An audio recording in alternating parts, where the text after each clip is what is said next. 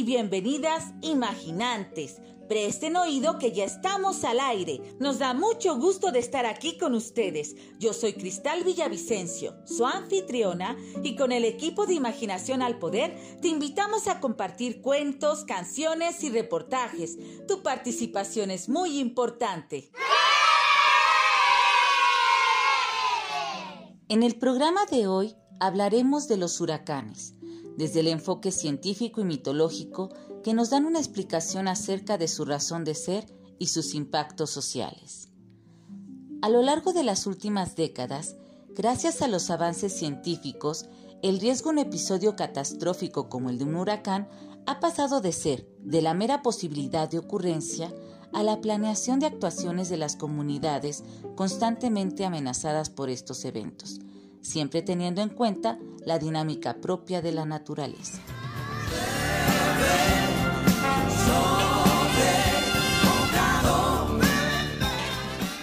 Podemos decir que para la humanidad estos desastres no son naturales, sino socionaturales, porque tenemos la noción de riesgo y podemos prever sus impactos, información muy útil para el diseño de estrategias de resistencia, superación y de resiliencia.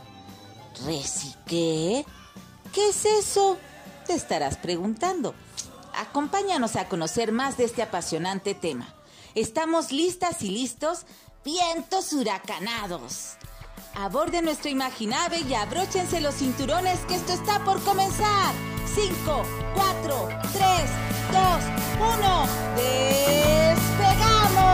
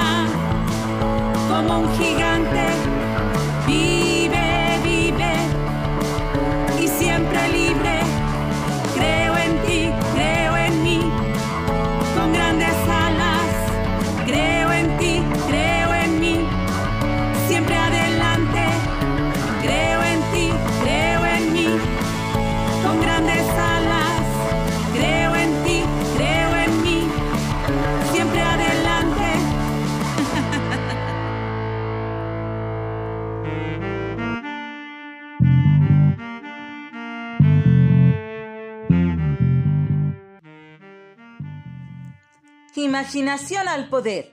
Laboratorio de Arte para la Infancia. Presenta.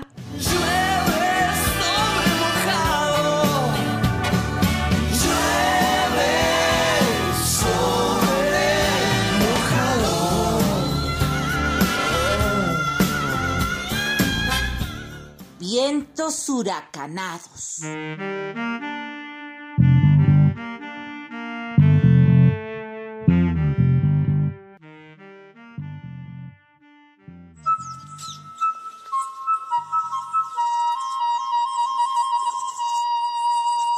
Crónicas de aquí, de allá y de acullá.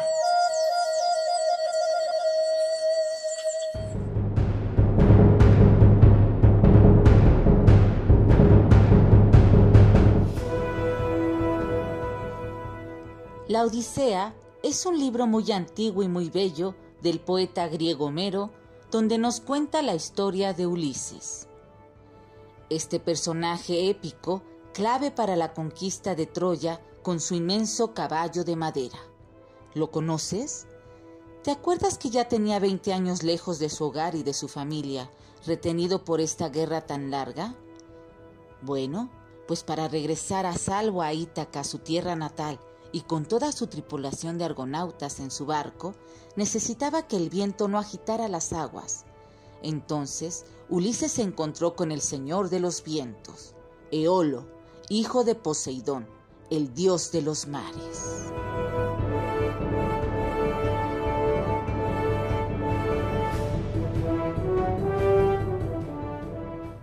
Eolo le regaló a Ulises un gran saco de piel donde estaban guardados todos los vientos del planeta que le ayudarían a mover sus barcos rumbo a su país. Pero una tarde, mientras Ulises dormía, sus compañeros abrieron el saco creyendo que estaba lleno de vino, y los vientos escaparon, provocando una tempestad que arrojó sus navíos lejos de la costa.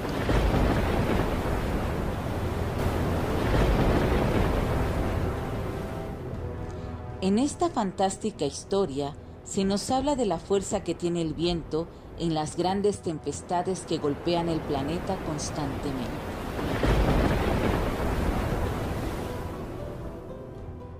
Ahora sabemos, gracias al conocimiento científico, que en algunas regiones del océano, cada cierto tiempo, los vientos agitan el agua violentamente, azotando las costas de los pueblos cercanos al mar con fuertes remolinos, tormentas eléctricas, tifones, ciclones y huracanes.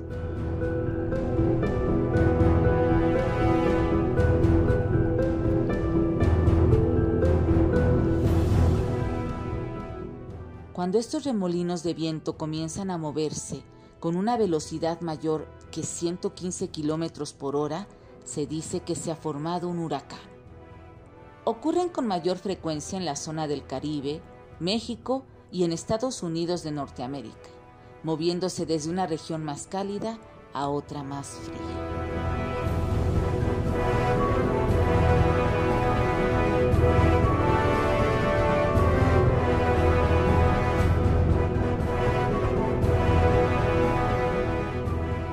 El Centro Nacional de Huracanes, ubicado en Miami, Florida, en Estados Unidos, pertenece a la Administración Nacional Oceánica y Atmosférica y en coordinación con los diferentes servicios meteorológicos de Norteamérica, Centroamérica y los países ubicados dentro de la zona del Mar Caribe, son las instituciones que alertan e indican las áreas de vigilancia para la población a través de boletines de alerta. Los huracanes más devastadores de nuestro siglo han sido Jane en 2004, Katrina y Stan en 2005, Félix en 2007, Hannah en 2008, Irene e Isaac en 2011, Sandy en 2012, Manuel e Ingrid en 2013, Erika e Irma en 2015, María en 2017 y Dorian en 2019 dejando un saldo de pérdidas humanas y materiales en varios países del continente americano. Estos eventos ponen en evidencia la vulnerabilidad de los territorios de este continente ante el riesgo de un fenómeno natural de estas magnitudes. Es inevitable el riesgo, pero podemos estar preparados para resistir y recuperarnos con resiliencia, es decir, sumando el aprendizaje adquirido de las experiencias anteriores, así como la manera de trabajar en equipo y capitalizar los recursos de las comunidades para su propia superación. Podemos aprender de nuestra historia para minimizar las amenazas en el futuro.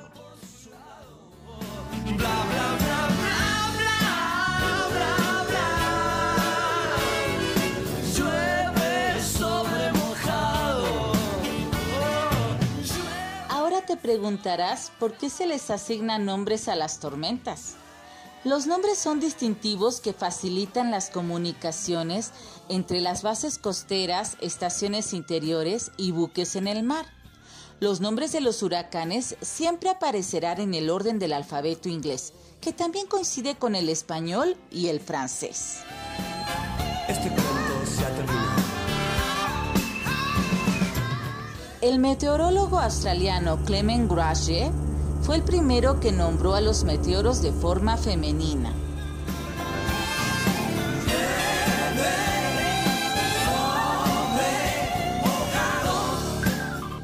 Gracias al Centro Nacional de Huracanes, se comenzó a nombrar a las tormentas de forma oficial en 1953.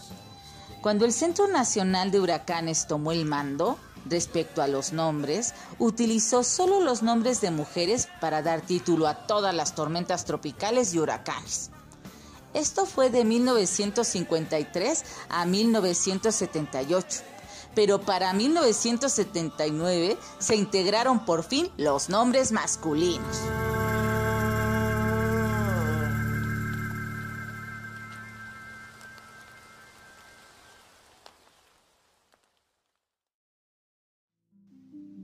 Listado de nombres asignado a las tormentas tropicales y huracanes de esta temporada 2021 son los siguientes. Andrea, Blanca, Carlos, Dolores, Enrique, Felicia, Guillermo, Hilda, Ignacio, Jimena, Kevin, Linda, Marty, Nora, Olaf, Pamela, Rick, Sandra, Terry, Vivian, Waldo, Shina, York y Zelda. Si me dijeran, pide un deseo. Preferiría un ramo de nube. Un torbellino en el suelo y una gran ira que sube, un barredor de tristezas, un aguacero en venganza, que cuando escampe parezca nuestra esperanza.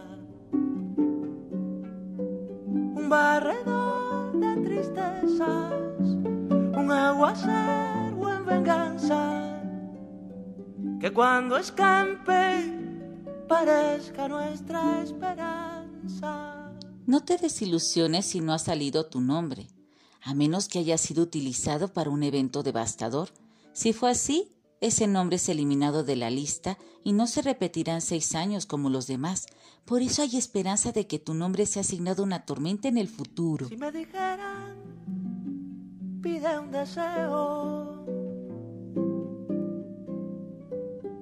Preferiría un rabo de nube que se llevara lo feo y nos dejara el querube un barredor de tristezas, un aguacero en venganza que cuando escampe parezca nuestra esperanza. Un barredor de tristezas, un aguacero en venganza que cuando escampe parezca ¿No sería maravillosa una tormenta tropical llamada Cristal? Pero que no sea para asignarle una tormenta muy mala, ¿eh? No, no y no.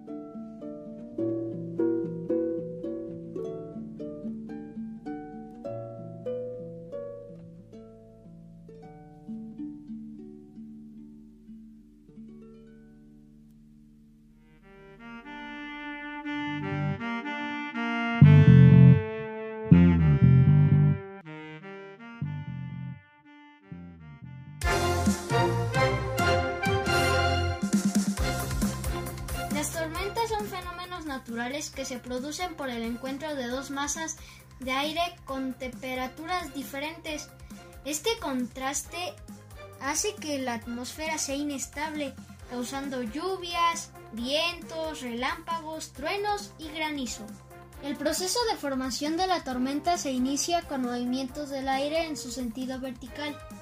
De acuerdo a la duración e intensidad de las tormentas se clasifican en tormentas eléctricas, depresión tropical, tormenta tropical, tornados, huracanes y tifones.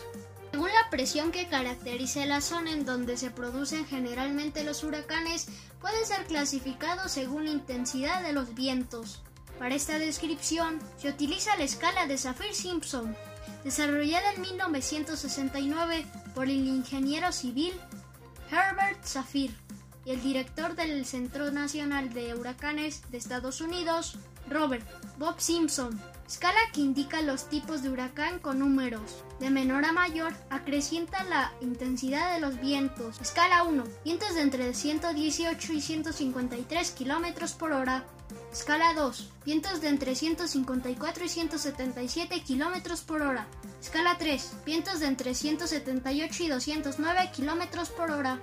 Escala 4. Vientos de entre 210 y 249 km por hora. Escala 5. Vientos de más de 249 km por hora.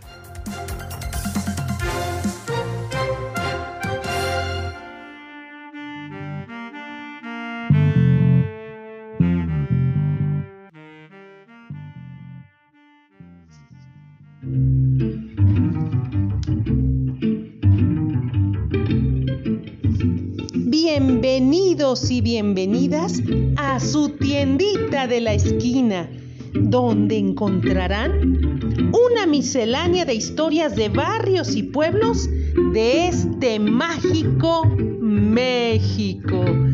Acompáñame.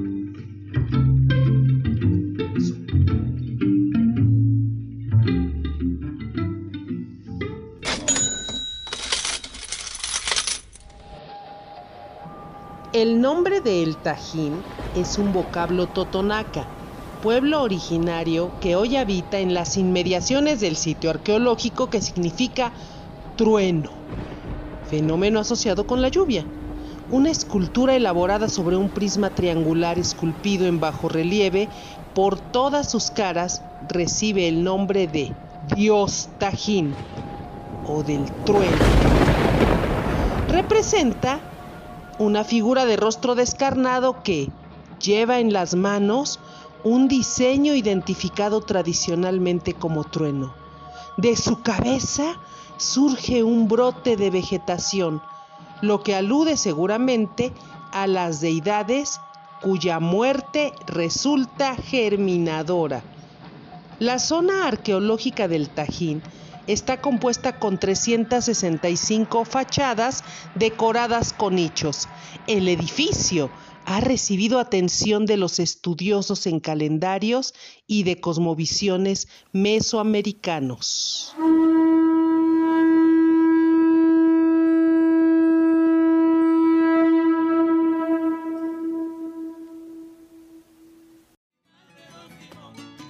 En la actualidad, esta zona arqueológica es patrimonio de la humanidad. La pirámide de los nichos es arte precolombino y se ubica en la costa norte de Veracruz, siendo la ciudad prehispánica más importante de Mesoamérica después de Tenochtitlan. Cuentan los ancianos de memoria antigua de Veracruz que hace mucho tiempo había una cueva en la región de Totonacan. Allí cuentan que se reunieron siete ancianos sabios para pedir por las lluvias.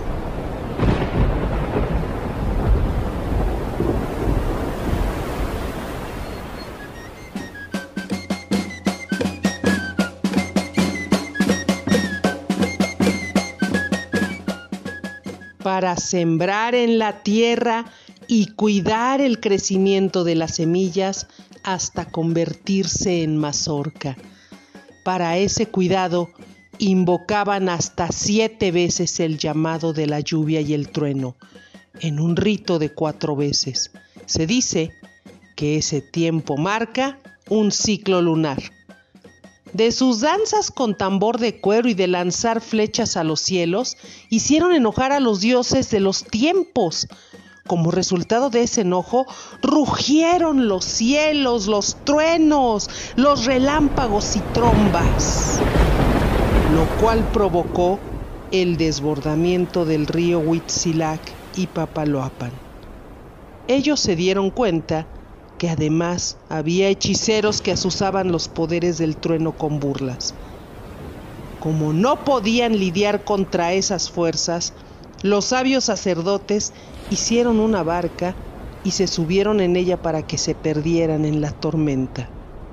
Los sacerdotes buscaron apaciguar esas fuerzas, pero nunca volvieron. Pero en la caverna, los ancianos que quedaban levantaron un lugar sagrado para rendir ofrenda a estos dioses. Cada nicho es un culto para cada uno por su devorador poder. Todo esto sucedió antes de la fundación del pueblo totonaco. Bueno, eso dicen los relatos antiguos.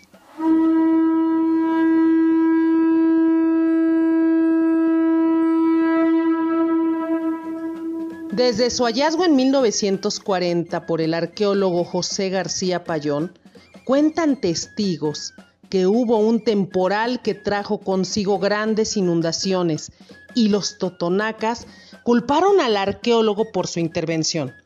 Entonces se cubrió con tierra el relieve de la pieza para así tratar de reducir el caudal de lluvia.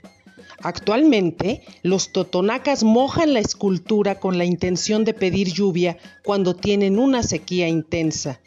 Así puede decirse que sobrevive hasta hoy la creencia de que las imágenes de los dioses prehispánicos son propiciadores de fortuna o desventura, de lluvias generosas, pero que también pueden significar la destrucción. Bueno, al menos eso cuentan las crónicas antropológicas en la revista Arqueología Mexicana. Ir a Veracruz significa encontrarse con ríos, lluvia, truenos y relámpagos, todo aquello que es exuberante para las semillas. Y por eso sus paisajes nos enamoran cuando en carretera viajamos por una tierra perfumada de frutas exóticas, cafetales y selva. Sin duda, Allí duermen los dioses de la antigüedad, enviando lluvias para la fertilidad eterna.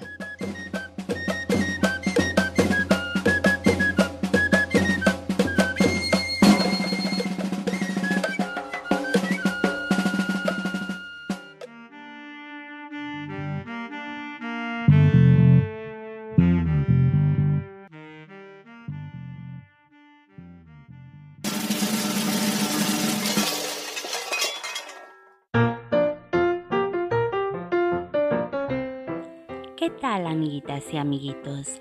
Yo soy Blanca Mejía. Yo cuento, tú cuentas y nosotros contamos. Ah, pero eso sí, cada quien su cuento. Hoy les voy a contar de Emanuel Martínez Carrera, Los vientos que traen la vida. Hace cuatro días que en la televisión hablan de que se aproxima a mi ciudad un huracán. Y desde el principio los adultos han estado muy preocupados. Mis primas, hermanos y yo hemos notado que las compras del mercado incluían cosas que en otros tiempos rara vez se compran, tales como pilas, mucha agua embotellada, comida enlatada, y velas. Mi primo Miguel, o Mish, como nos gusta decirle de cariño, el otro día se dio cuenta de que mi tía y mi tío estaban en la azotea de la casa donde los vimos atando el tinaco con unas cadenas y una lona en una forma realmente extraña. Mi prima Wilma nos hizo notar que desde antier los tanques de gas que suelen estar en la azotea fueron pasados al patio e igualmente amarrados con lonas y cuerdas alrededor del árbol más fuerte que hay ahí.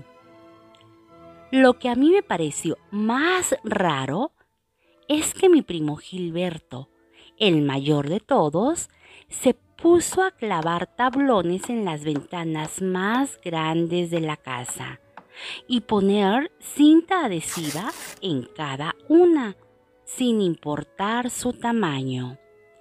Ahora la casa se siente oscura y sofocante. Y todo esto porque dicen que los huracanes como el que se acerca son unas tormentas terribles, con vientos muy fuertes y en los que nada ni nadie está seguro, ni siquiera dentro de casa. A mí eso me da mucho miedo. Hoy en la mañana durante el desayuno, mi mamá le estaba dando de comer a mis hermanitos menores, Marcos y Laura, que son cuates y aunque son pequeños, pueden dar muchísima lata. Yo no quería comer. Al principio mi mamá no entendía lo que me estaba sucediendo y me reprochó que se le hacía muy mal que no hubiera tomado ni un bocado a pesar de que eran unos hot cakes especiales con chispas de chocolate y mucha fruta picada, es mi desayuno favorito. Yo no pude contenerme y comencé a llorar, porque todos esos movimientos me hacen pensar, ¿qué haremos si el viento se los lleva todo? incluso el árbol donde están los tanques de gas o el tinaco, con todo y las cadenas y hasta el techo.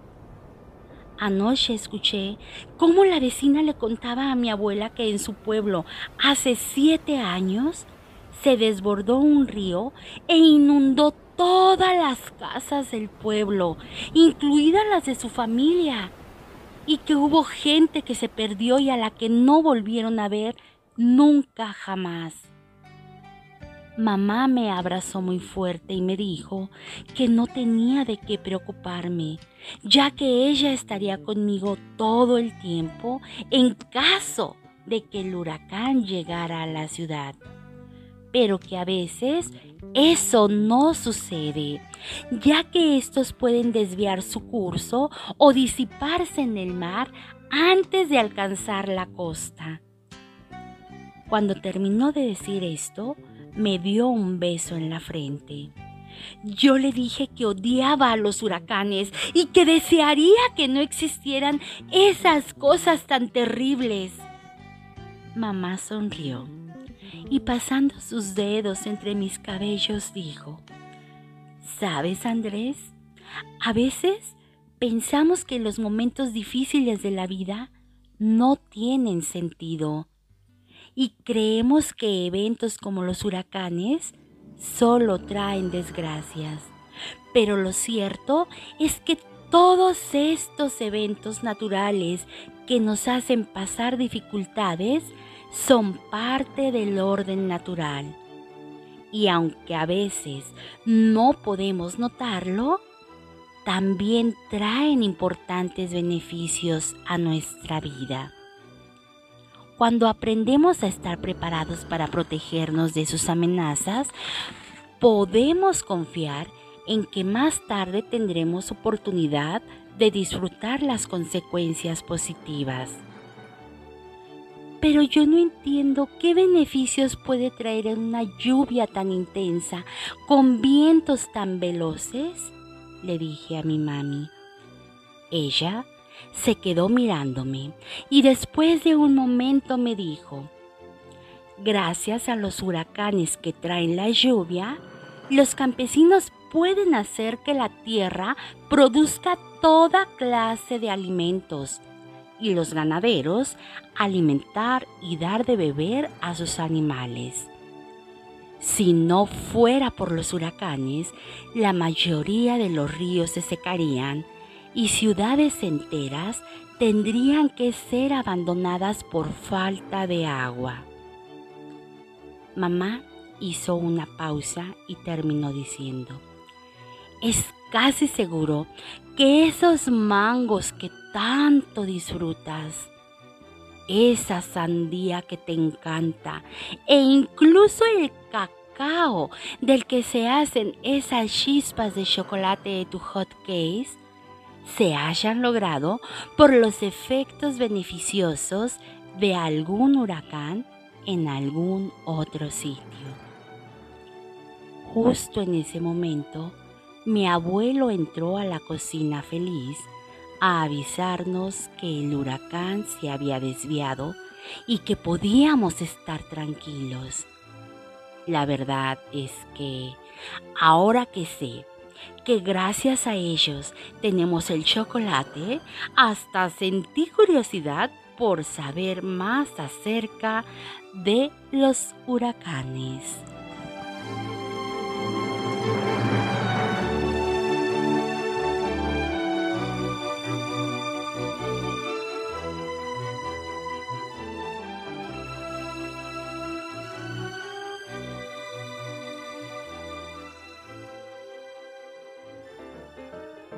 Pues bien, amiguitas y amiguitos, gracias por escucharnos. Nos vemos en el próximo cuento. Porque tú cuentas, nosotros contamos. Ah, pero eso sí, cada quien su cuento.